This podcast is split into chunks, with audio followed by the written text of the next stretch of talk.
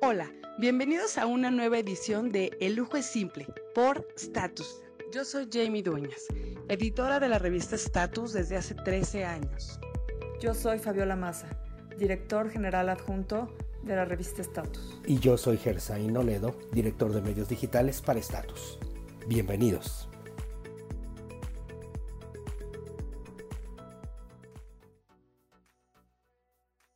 El día de hoy hablaremos del buen comer.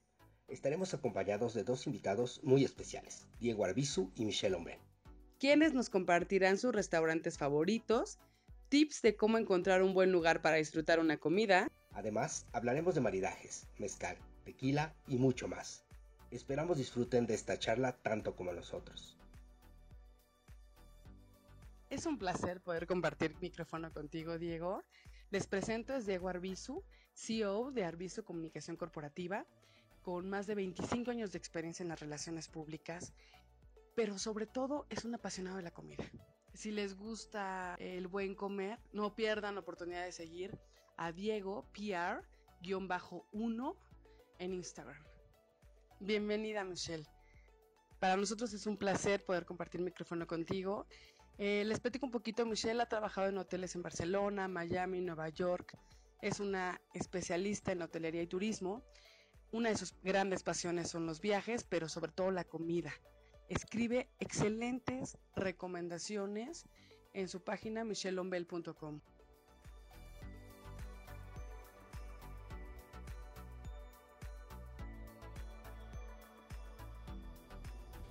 ¿Qué es el buen comer? ¿Cómo lo defines? ¿Cómo lo definen ustedes? Digo que soy apasionado de la comida. ¿Y Michelle? Para mí el buen comer es muy sencillo. Es algo que, una comida que disfrutas, sin importar en dónde estás. Puede No, ser un yo- puesto callejero. Acá Michelle va a decir lo contrario porque se enferma así como en la calle. Pero puede ser un puesto callejero o puede ser un, un restaurante de super lujo. Es una comida que disfrutas. Sí, Para algo, es o sea, una comida que disfrutas y que al finalizar la comida dices, "Mm, o sea, realmente la gocé, la disfruté, como que me dio felicidad este, mientras que lo Por comía. ejemplo, ¿qué, qué hace que un, que un platillo te haga sentir, híjole, qué rico? Que lo recuerdes. ¿Qué, qué hace? Yo creo que la combinación de sabores, la presentación del platillo para mí es súper importante. Que si está presentado feo o visualmente se ve feo, por más rico que esté, como que ya dices, "Mm, a ver qué tal va a estar esto. Y el lugar, o sea, yo creo que si el lugar está agradable, es relajado, lo disfrutas, como que aumenta y como te gusta más la experiencia. Y a ti te tienen que llegar entonces desde, desde la misma La presentación. Te tienen Sí, que yo enamorar creo que el la platillo para presentación que. de los platillos es importante. Híjole, yo también creo eso. ¿eh? Pero si está bien presentado, como que desde el inicio dices, wow. Sí. O sea, si no, como que tienes que esperarte un poco y... Sí, de la vista nace el amor y Sí. ya luego lo pruebas y confirmas que está riquísimo. Exacto. No. Difiero. Puede ser presentado como sea. Sí, Diego cocina, O sea, sí, de- evidentemente creo que el de la vista, de la vista nace el amor. Si un, plato está presentado bonito, pues ya desde ahí vamos por buen camino. Para mí es disfrutar la comida. Ok. Sí. Disfrutar de la comida. Porque aparte son Sí. muchos elementos. ¿no? Sí, porque aparte, bueno, parte de lo que dice Michelle también, también tiene que ver, es la ocasión, o sea, no es lo mismo irte a comer un taco de cochinita a Tudish o irte a un restaurante de lujo, a un market a lo mejor, en donde la ocasión es distinta. Estás celebrando algo o estás en, estás en, otro, en otro mood, estás en, en- en compañía de alguien para platicar o es otro tipo de, de experiencia. O sea, es complementario a la comida. Sí. Y también muchas veces la compañía hace la diferencia en el resultado final. Porque puede pasar una comida medianamente comible, pero la compañía hizo que la, la experiencia del el dining Sea diferente. sea distinta. Sea inolvidable. Exactamente. Sí, puedes estar en una comida de negocios comiendo muy rico, pero no es lo mismo que estar con tu familia relajado comiendo lo mismo, ¿no? Exactamente. Y también hay gente, sobre todo gente ya mayor, por ejemplo, no les gustan los lugares donde no hay mantel. O donde Es hay un- mucho ruido. O donde hay mucho Y algo ruido, o donde hay música. Ajá. Son especialistas. Ahí no, porque está muy fuerte la Y ellos música. pensarían a lo mejor que eso no es un buen restaurante, ¿no? Porque ya no tiene manteles muy informal o porque tienen música fuerte o por, ¿no? O sea, cada quien yo creo que puede definirlo de dif- diferente forma. Exactamente. Sí, yo creo que lo que coincidimos es que sí tenemos que disfrutarla. O sea, el buen comer se habla de disfrutar, ya sea la comida, el lugar, ¿no? Como que es un complemento de varios elementos en los que, por supuesto, tenemos que pasarla bien, ¿no? Sí, no, y también te ve- depende mucho de, de qué tanto te arriesgues. Digo, a mí me gusta y, y- y me gusta ir a ciertos lugares porque sé que se come bien, pero también vale la pena arriesgar. ¿A ustedes les gusta arriesgarse o de plano ¿Qué para tanto? un buen comer ir a un cierto lugar en específico? Yo sí soy muy arriesgado. Sí. Bueno, hasta cuando estoy en el extranjero o en algún lugar donde no hablo el idioma, donde veo gente, me busco ver que me digan qué me voy a comer y me lo como. Ok. O sea, tengo la primera vez que fui a Corea, a Seúl, me llevaron, iba a un viaje de trabajo y me llevaron a una casa de té que son así como muy comunes en, en Corea. Y justo enfrente había un puesto callejero, como cualquier puesto callejero de cualquier lugar del mundo, con una fila grande de gente.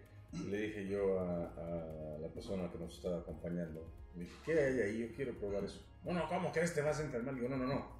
Yo quiero probar ahí, porque hay mucha gente, no se van a enfermar todos. Sí. Resultó que eran unas especies de brochetas de pescado, como una croqueta de pescado, con una mostaza de una eh, raíz este, coreana muy picante. Y estaba delicioso. Wow. Por eso la fila de gente.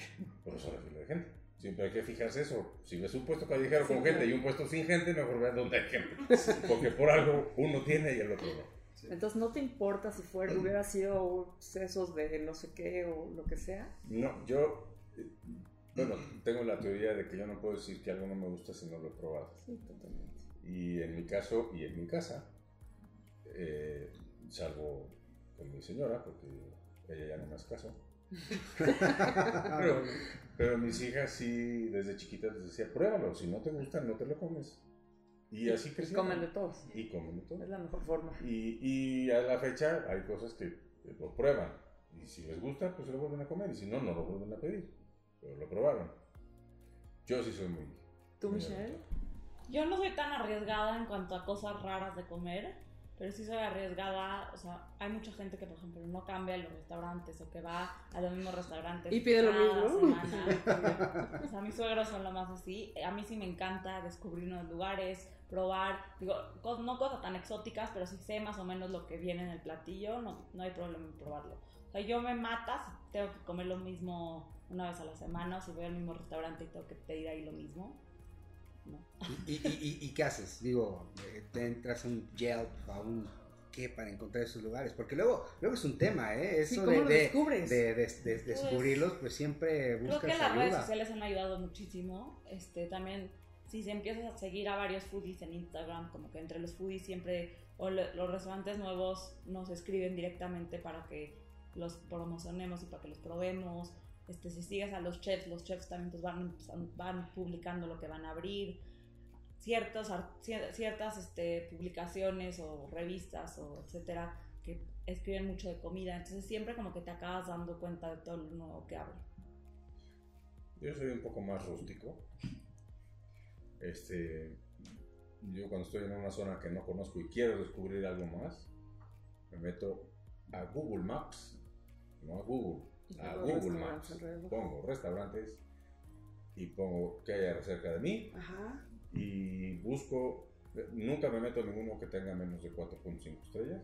Pero es que creo que esos, o sea, a mí por lo general, a mí por lo, a mí esos reviews de Google o de TripAdvisor o de Yelp, o sea, pueden ser demasiado, lleva mucho Yo no de repente, confiar. ¿no? ¿No O se sea, te porque- hacen fiables? pues porque ni conoces a la persona que lo está escribiendo, ni Sí, sabes sus depende de cada los gustos aquí. Exacto. Por También ejemplo, yo veo que ya mucha- muchas veces ponen, ¿no?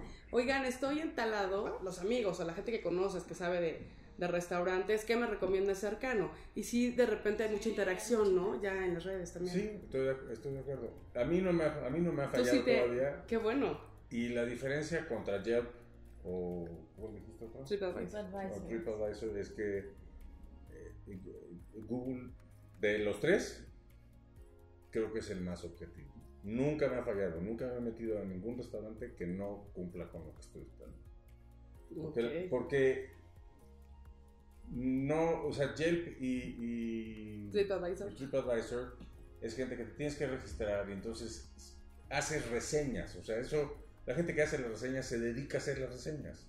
Cuando tú haces, es- no sé si alguno ha probado Google Maps alguna vez, cuando le pones Google Maps y le picas al restaurante y ves, y Google Maps te ubica que fuiste al restaurante, te da la opción de dar tu recomendación Sí, sí. o no. Sí, no te obliga. No te obliga. Pero Entonces, generalmente, tampoco. cuando los otros no tampoco, pero lo haces, o sea, activamente tú tienes que hacerlo.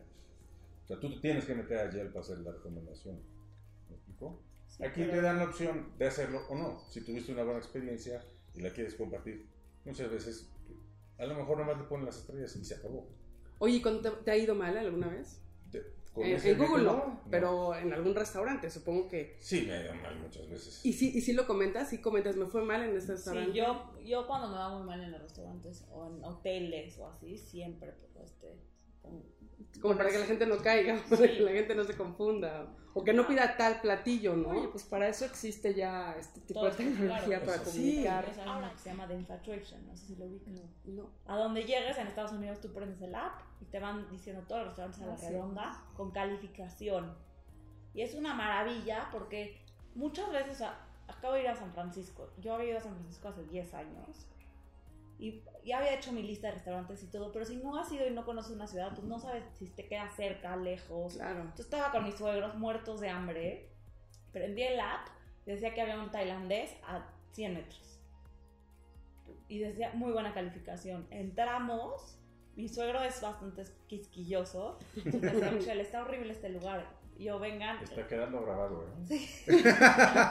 sí. Está Este, bien, está bien. Va, este, les dije, tiene muy buena calificación, hay que darle chance. El lugar, la verdad es que físicamente no estaba muy bonito. Bueno, pues resulta que tenían esta re- estrella Michelin en el lugar. Estuvo espectacular. Es que, exacto. Es que Si no hubiéramos Es- como los abierto ese app, no lo te sé, metes nunca. a algo que ya sabes que existe o que ya sabes que Que es pues, conocido. no va a estar buenísimo, pero es conocido y es comida que ya sabes que va a estar bien a secas. Nunca hubiéramos encontrado este lugar y fue de las mejores este, comidas del viaje. Porque también es eso, ¿no? Ah, Nos vamos generalmente, cuando no conocemos el lugar, a los restaurantes más conocidos, que aseguran cierta calidad. Pero es real que cuando te arriesgas a lugares que no todo el mundo conoce, pueden sorprenderte muchísimo. Claro, es más Muchísimo. fácil que te sorprendan así. Sí. Sí, a lo mejor porque hay menos expectativa y demás, ¿no? Sí. Yo cuando estoy de viaje, eh, eh, cuando me acerco al concierge, por ejemplo, a pedir una recomendación, en caso de que no me dé, no, no quiera hacerlo con Google, o quiera algo en específico, y me sacan el librito, y- no, no, no, a ver, otra vez. Así no. No quiero saber qué es lo que recomiendas siempre, quiero saber tú, cuando tienes tu descanso, a dónde te vas a comer. ¿A dónde vas tú con tu familia? Ahí es donde quiero ir. Diego nos llevó alguna vez a, a Carmelitas, un lugar que no te lo imaginas de tan rico. Digo, no es feo, es un lugar muy, muy sencillo, pero En en Cihuatanejo, no me sé la dirección, pero seguro Diego tiene más idea que yo. Pero espectacular. Les juro que recuerdo perfecto los sabores. Era algo delicioso. Y luego esos son los mejores. Y muchas veces Sí. también, o sea, yo, por ejemplo, en el blog siempre trato de promover lugares diferentes, más novedosos, chiquitos. Porque cualquier extranjero que llega a esta ciudad, o sea, Puyol. en todos los lugares está Puyol, Máximo Bistro, Ajá. Contramar, este, Rosetta, ¿no? que también, o sea, no es que sean malos. No, no, hay para nada. pero- tantos más y no tienes que gastar esos dinerales para comer bien, que esa es otra. Sí, Sí. también es eso. Oye, cuando van Sí. al restaurante, eh, normalmente yo sí lo hago y todo el mundo me, que está en alrededor me dice, bueno, obviamente te van a decir lo que les gusta a ellos, ¿no? Cuando te sugiere o le preguntas a un mesero, ¿qué me sugiere de comer?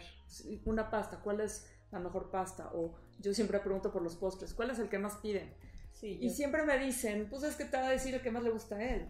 ¿Ustedes sí aceptan esas sugerencias? Sí, yo, yo también, cuando llego a un restaurante nuevo y sé que voy a escribir una reseña o algo, siempre, o sea, pido los platos que más piden, los más populares, para darme una idea de por qué estamos en este lugar, qué es lo que lo destaca, lo diferente.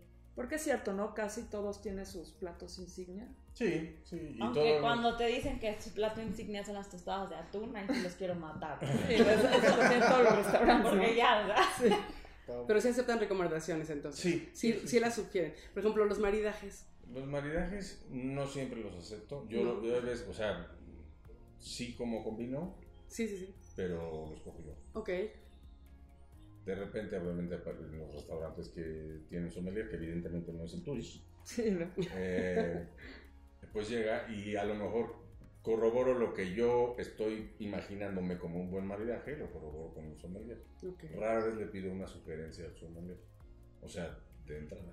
¿Tú, Michelle? Yo sí le pido, yo, o sea, no tomo mucho, entonces a mí no me fascinan los menús maridaje con 800 vinos, porque aparte siento que te empacha mucho. Pero entiendo que hay gente que le encantan y hay unos ¿Te buenísimos. empachan o te emborrachan? No, y te empachan, o sea, porque no puedes estar Sí, comiendo tanto y aparte tomando tanto. Bueno, a mí no me entra tanto, entonces, este, yo prefiero nada más como una copita de vino que vaya con todo lo que voy a probar y comer. Ok, Yo igual. En vez de tantas... De tiempo. cambios. Pero Sí, hay unos buenísimos que... Pero este de que eh, blanco primero y luego el tinto con la carne y así, ¿no? No, yo prefiero pedir una botella, una o una copa de algo. No soy muy de blancos, yo, entonces yo prefiero tinto, rosado. Hay, vinos que, o sea, en mi caso tomamos mi esposa y yo, mi esposa toma como Michelle, o sea, prácticamente nada, tomará una copa. Pero hay vinos que pueden ir bien maridados con casi todo el menú. Entonces pides una botella No necesitas y no necesitas estar blanco y tinto. ¿Y qué es lo que usualmente te gusta de...? Pues a mí me gusta una uva en particular, que es la Syrah. Ok. Eh, es una uva que tiende a ser vinos potentes. Eh, entonces, pues no la pido más que cuando estoy con gente que le gusta el vino fuerte, el vino con, con cuerpo robusto. A mi esposa le gusta eh, los vinos de La Rioja, que son de tempranillo. Entonces, usualmente pedimos. Entonces no piden una botella. Pedimos una botella así. O sea, Porque, bueno, escoges ya tú mi hija grande también me, me- me ayuda con una copita, ya no me tengo que hacer el esfuerzo de comer tomármela todo el esfuerzo. El esfuerzo. Pero creo que en la parte de por copeo también los restaurantes cada vez Tienen más opciones. Sí, sí. más. Y conservan mejor el vino.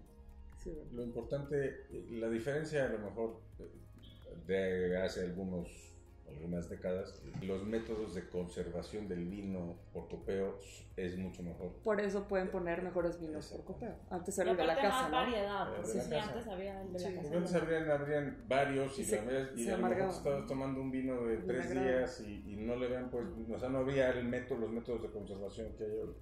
Son tapones que le, le metes gas, sí. le sacas el oxígeno, etcétera, etcétera, ¿no? que te permiten que un vino tenga más vida, vida útil y abierta. Michelle, platicabas de los de buenos maridajes. ¿Qué restaurantes recomiendas para la gente que le gusta como estos platos? Pues acabo de estar en el balcón del Zócalo con su menú de temporada, que es un menú maridaje. La verdad me sorprendió muchísimo. Bueno, el restaurante tiene una vista espectacular, o sea, de las mejores del centro. Y tiene un menú maridaje de, creo que son nueve tiempos. Y el maridaje lo que me gustó es que empiezas desde cervezas, algo bastante light. Y son vinos no tan conocidos. Entonces tratan de promover como bodegas más chicas. ¿Mexicanos? Pues no, había de todo un poco, sí. Porque es comida mexicana.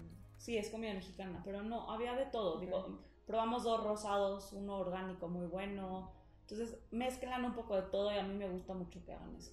Pues mira, lo último que me sorprendió fue eh, Pitiona en Oaxaca. Sí, Mm. buenísimo. Es. Y la comida es espectacular. Pero aparte sí es padre pedir el menú maridaje porque así también te das cuenta un poco más de los sabores y es cuando más el chef se esmera en comunicarte lo que ofrece el restaurante. pruebas de y mucha lo que- variedad, sí. claro. Lo que pasa con los menús maridados es que, contrario a lo que te puede sugerir un sommelier, el menú está pensado para acompañar el vino. No al revés. O sea, el, Entonces el se, platillo se potencializa. lo, lo crea el, el chef pensando en el vino con el que lo va a acompañar. No de la otra, no de la otra Y forma. creo que ahí tienes sí- un platillo, entonces a ver con qué marido. Ajá. Entonces esto ya es una, una creación completa desde cocina, desde el chef. Y ahí sí explotan su creatividad los chefs. No, porque si pides, o sea, no es que en los otros platillos no, pero los otros platillos probablemente a lo mejor son platillos que llevan tres años en el menú en algunos casos. Y aquí, por ejemplo, en Balcón de Zócalo cada temporada le van cambiando. Entonces realmente es toda la creatividad del chef y de todo su equipo cada temporada, pues, lo que les va, o sea, influencias, este, viajes, entonces vas viendo como un pedacito de todo y eso hacen el menú. Este, el, el lugar que me decías de Oaxaca, ¿dónde está? Enfrente está- de la iglesia, de la Sí, catedral. es en la calle que llega a la catedral. Ah, sí. No, recuerdo la calle, es una Es uno de los mejores de Oaxaca. Sí. que llega justo a la catedral. Sí. Es espectacular, Y tienen una terraza increíble. de verdad. El que anda por Oaxaca, si no va a Pitiona, mejor que no diga que fue a Oaxaca. De, de- de- ¿y ¿qué, ¿Qué platillo es el que te gusta más? Mira, el que me sorprendió fue el taco de lechón. Sí, es, es lo más popular. Ah, sí. es una cosa, de verdad, de poner los ojos en blanco. Pero yo pedí un pato con un mole encacahuatado, creo que estaba buenísimo. Hay un menú de nueve tiempos Nueve, tío. y, y yo, eh, no bastándome con los nueve tiempos, se me antojó otro platillo que no estaba en el menú de, de degustación. Y dije, pues mira, va a ser el de nueve tiempos más este, que creo que es una barriga. O sea, En el caso de Pitiona en particular, ajá. mm, por lo que te comes y la calidad de comida, no se me hace un menú caro. Ok. Si mi memoria Pero, no me pues- traiciona por los nueve platos sin el maridaje alcohólico, creo que cuesta 1100 pesos una cosa. Bueno, pero por No ejemplo, ahora está de moda y acaban de abrir un restaurante en la Cuauhtémoc que se llama Emilia. El chef Lucho Martínez, no sé si han escuchado. No. ¿No? Es el que trabajaba en Mia Doménica. Es un muy buen chef. Yo no he ido. El, todo el mundo me ha hablado maravillas, pero el menú maridaje cuesta 1900 pesos. O sea, no, no puedo competir con Enrique Olvera, no. Sí, todavía no. ¿No? Y la gente no está peleada. O sea, para los gringos, chance son 100 dólares y no lo ve mal, pero pues, nosotros que ganamos en pesos y que vivimos en pesos, Sí, o sea, es no. mucho. Oye, ¿cuáles serían sus restaurantes favoritos en la Ciudad de México? Incluyendo todos. ¿eh? Así, el, el puestito, el que se te antoja, ajá. Que tú digas, a mí me encanta este. El tizoncito de Tamaulipas, esquina con Culiacán, del lado de Culiacán, con el taquero. Este, aparte lo que super conocen a Diego ahí, ¿eh? Sí, claro. tiene, que, tiene que ser con Mario. Con Es Mario. de un taquero gordito que está en el trompo del lado de Culiacán. Ok. Ok. Descansa los martes. O sea que el martes. El no- martes no. martes no, Sí, por favor. sí. Muy bien. Pero entonces te encantan los tacos. Sí, me encanta todo, pero los tacos sí. Y, los de pastor de Es lugar ese en particular, de Mario. con Mario, porque a mí me gusta el taco de pastor medio doradito. Mm. Y él sabe perfecto el término que me gusta, entonces no me puedo perder. Tiene que ser. Tiene que ser ahí. Ok, ¿algún otro? Eh, hay uno en Los Cabos que me encontré en Google Maps que se llama Panasia, que es de un chef que, de Mazatlán, que fue chef ejecutivo en Los Cabos durante 10 años y después decidió poner su restaurante.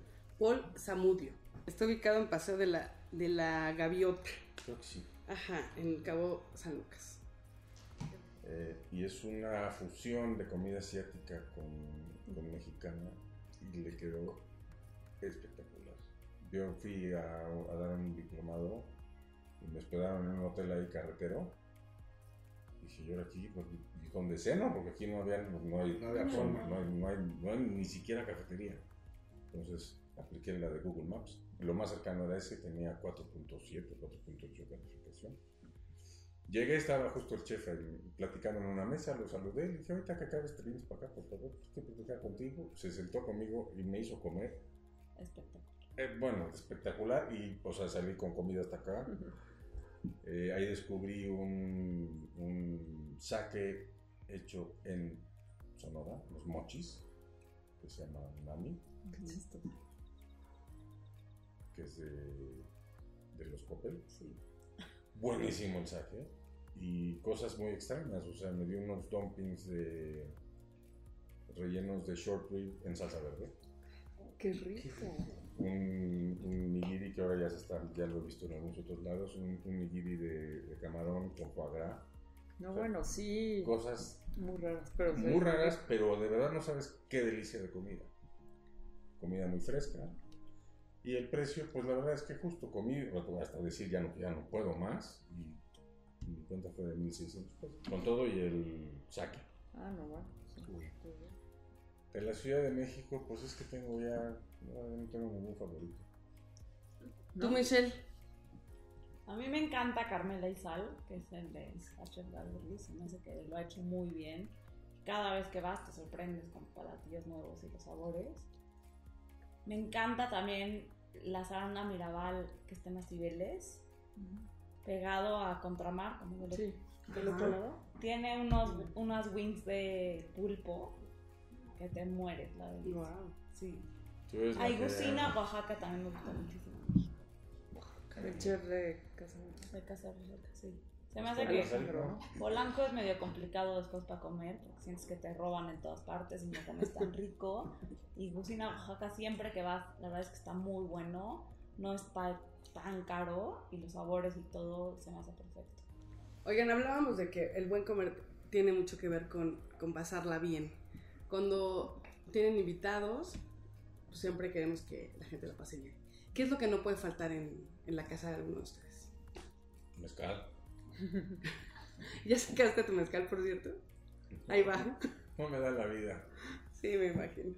Porque aparte, Diego es súper fan del mezcal y sabe muchísimo del mezcal, ¿eh? Y ahí está, ¿Estás haciendo uno? está haciendo Sí, uno. Ya está, está a dos, Ya está. A dos segundos. Ya está. Ya está, se llama Sin Fin. Mm, Ah, mira. Está bueno el nombre. espero que muy pronto Ya muy pronto. lo podamos probar. Tendrán la primicia, prometo. Bájala. Ya está. A mí se me hace que buena música es básico cuando tienes unos invitados. La comida también, o sea, que sea algo no tan gourmet, que, o sea, porque si hay gente que no come de todo, pues pueden comer y que la pueda pasar bien. Y pues un buen vino, a lo mejor unos cócteles ricos, ahorita que está muy de moda la coctelería. Yo, aparte del mezcal, cocino yo. Sí, sí me habías platicado. Entonces puede ser una buena carne, una paella. Siempre, siempre hago pescado también en las brasas. para- Quien no coma. Que no coma carne. Algo que es muy importante, que siempre me han dicho todos mis invitados, es que como mis comidas tienden a alargarse y acaban casi en desayuno. Pero lo provoco yo mismo, porque como a mí me da hambre, como a las nueve y media, diez, me ataca el hambre, entonces te perdí de unos molletitos. Molletitos de las Entonces 10 hay, la noche. hay doble comida. Entonces te esmeras más con, el- con la comida, comida, pero luego ya a la hora de- del hambre de la noche, un molletito. pues, Oye, que si haya comida suficiente que la gente se llene, porque cuántas veces no vas a casa de amigos o algo que lo más importante es el chupe y todos los tipos de alcohol, Sí, pero no te Y dan la nada de comida no comer. Y también está padre a veces que te, van, que te vayan guiando, ¿no? Muchas veces, por ejemplo, no sé, probar un sabor nuevo y saberlo combinar perfecto, híjole, hace que potencialice toda tu experiencia, Claro. ¿no? Eso también está padrísimo. Y muchas veces pasa y más con el mezcal. A mí me gusta mucho el mezcal, pero cuando quieres presumir a alguien que se acerque al mezcal, siempre creen que es la, una bebida que te va a quemar, que no vas a disfrutar y que va a terminar con tu fiesta. ¿Tú qué, cómo, cómo haces que se acerquen al, al- al- al mezcal, que lo prueben? Sin que le tengan miedo, porque en verdad mucha gente le tiene... Le tiene miedo, por supuesto. Este, pues los invito a, a ver mi baúl de los mezcales. Tengo un baúl antiguo y tengo pues más de 50 mezcales distintos. Y si se dejan, se ponen flojitos, les hago una cata de mezcal. Digo, acaban siempre, acabamos. Acaban. dañados porque ya después de 8 o 9 mezcales ya. Sí, claro, ya triple. Pero yo creo que también para las mujeres, Pero sí o sea, se a mí se me hace que está muy fuerte el sabor del mezcal así, como le gusta. Depende, depende Pero, cuándo pero también el la mezcal puede ser en mezcal, sí. O sea, no Exacto. tiene que Pero la coctelería de mezcal no, siento que son. Los que se dejan el- hacer la, la degustación. Pero tienes razón, también la coctelería que está ahorita... Son mezcal con Delicioso. jamaica preparado, en- es buenísimo. Ahorita con están haciendo piña, unos inventos y hasta con mezcal muy buenos. Yo empecé a tomar mezcales como 10 años. Y lo empecé con un coctelito que se llamaba, o se llama, chamuco, que nadie conoce porque Chamuco. lo hacía el bartender de el Four Seasons de Punta Mita. ¿Y cómo ¿Y de es? qué es? Ese mezcal. Ajá. Es eh, una once y media de mezcal, una onza de jugo de naranja, dos onzas de, de- de jugo de tomate. Jugo de tomate, por eso, chamuco. En la licuadora, hielo frappé, en un vaso escarchado con tajín. Ah, mira, se oye muy bien. Porque tiene lo, lo del toma, lo del tomate más el dulce de la naranja. La naranja y lo fuertecito no te sabe, mezcal. no te sabe tan fuerte Y es- este, y es riquísimo. No, y aparte frapeado. Sí. Ay, sí, Y siempre un toque Así. especial. Sí, Sí, es fresquísimo, muy rico. Y es cierto, la coctelería antes se pensaba en coctelería como algo súper complicado. Poco fuimos a, A Perrier, Acaba, acaba de, de- Sí, de sacar un nuevo producto que son bebidas con sabor Sí. y, y precisamente para hacer la, La coctelería, más sí, sencilla. No, y también que entiendan que, sea, yo muchas veces trabajo con marcas y no necesariamente la coctelería tiene que ser en el 50 best bar, o sea, lo puedes hacer en tu casa y no tiene que ser tan difícil. Y aparte siempre sorprender, ¿no? O sea, siempre es padre decir, ay, yo te sé hacer dos, tres cócteles, porque a quien no le gusta eh, el alcohol o el vino, o sea, combinado ya es más fácil que, que le entre, ¿no? Ahorita, por ejemplo, está muy de moda lo de Ancho Reyes, el licor de Ujú. Chile, Sí, claro. que está buenísimo. Lo, lo combinas con algo con mango, con naranja. La verdad es que está muy rico. O te lo tomas en las rocas, como dices. Sí. Sí, hace poco estuve en Calgary, por ejemplo, en un tour de mixología por toda la ciudad. Llego a uno de los bares y me, me sirven uno con Ancho Reyes. Ah, sí. Entonces, para, sí, Órale. cómo ha, o sea, to- la coctelería mexicana y todos estos este, ingredientes que usan, cómo ha pasado por todas estas Hoy acabo de probar un carajillo, pero con licor del 43 de horchata. Sí, Muy rico. Ah, ya lo he visto. Porque es Sí. este, puso como, como cremoso, Sí. ¿no? En vez de ser licor nada más tal cual, cremoso y con sabor a horchata. Muy rico. Sí, hay muchas combinaciones que puedes hacer en casa que no necesita ser tan difícil. No tienes que ir al mejor bar del mundo para hagan. ¿Cuál haces tú? Yo hago varios. ¿Como cuál, a ver? Pues con tequila también, o sea, margaritas, este, este, el de Ancho Reyes con jugo de mango, así también sabe rico. Es Un que están de gin moda el es gin con sí. romero y... Ay, sí que rico, Sí. ¿no? El gin, el gin retomó, Sí. retomó su lugar en el mundo. Estaba ya de capa caída. Oye, en Estados Unidos ya hay hasta agua tónica light. Es que es un tema el agua tónica. Tiene muchísimas calorías, ¿no? Bueno, a lo mejor a ti eso no te importa. Yo tampoco lo- nunca lo había pensado. No, es que tiene Debo muchas- confesarte que jamás lo había No, es pensado. que tiene muchas calorías. Entonces, ¿Sí? sí, y tiene mucho azúcar. Entonces, yo sí lo rebajo con Wow. agua mineral.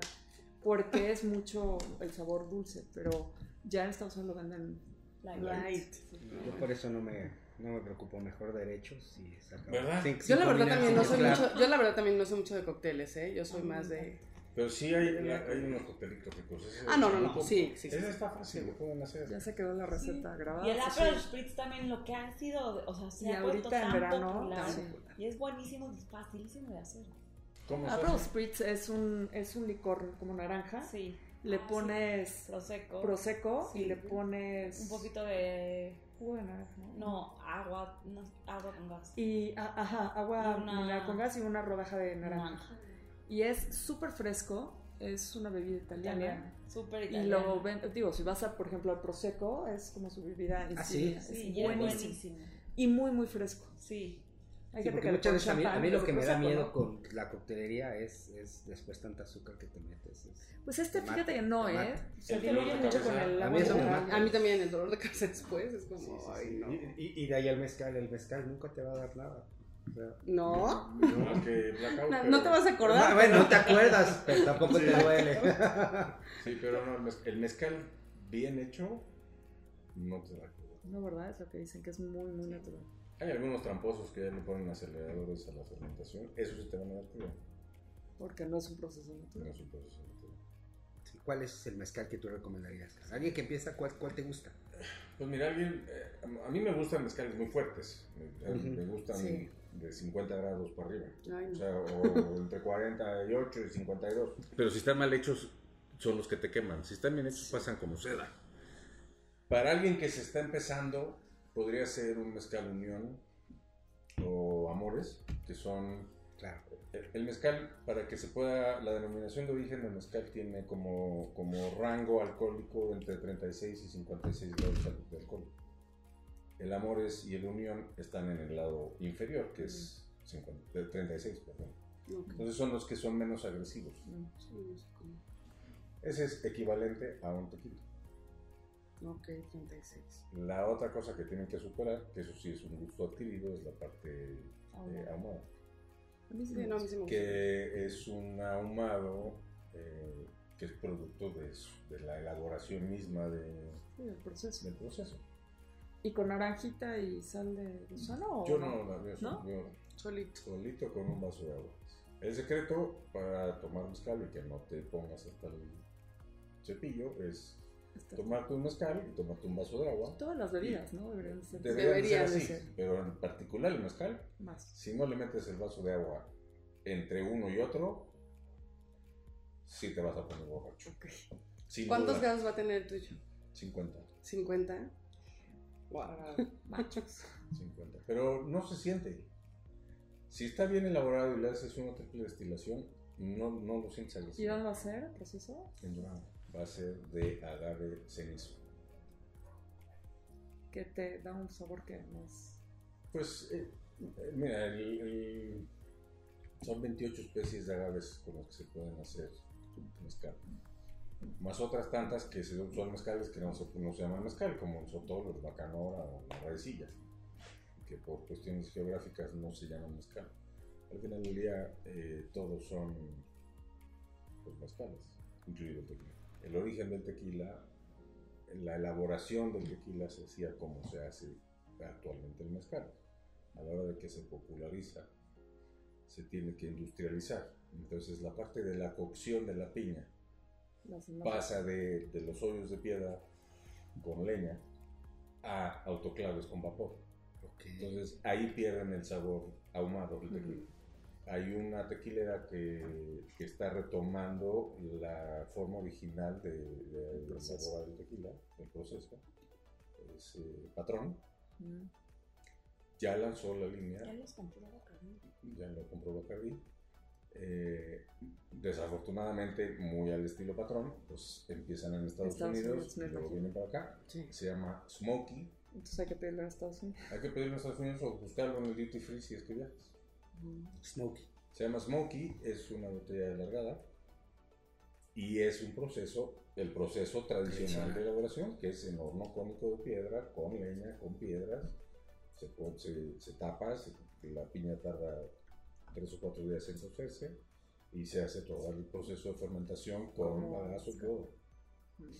No, hombre, buenísimo. Pues que. Con el agave eh, eh, tequilana Weber. Ok. Entonces es un tequila hecho en, en Jalisco, pero con el proceso original. Y tiene este saborcito de ahumado. No, pero sí Muchísimas está gracias. No, gracias, muchas gracias. Estuvo muy divertido. Estuvo El día que quieran volvemos a hacer otro.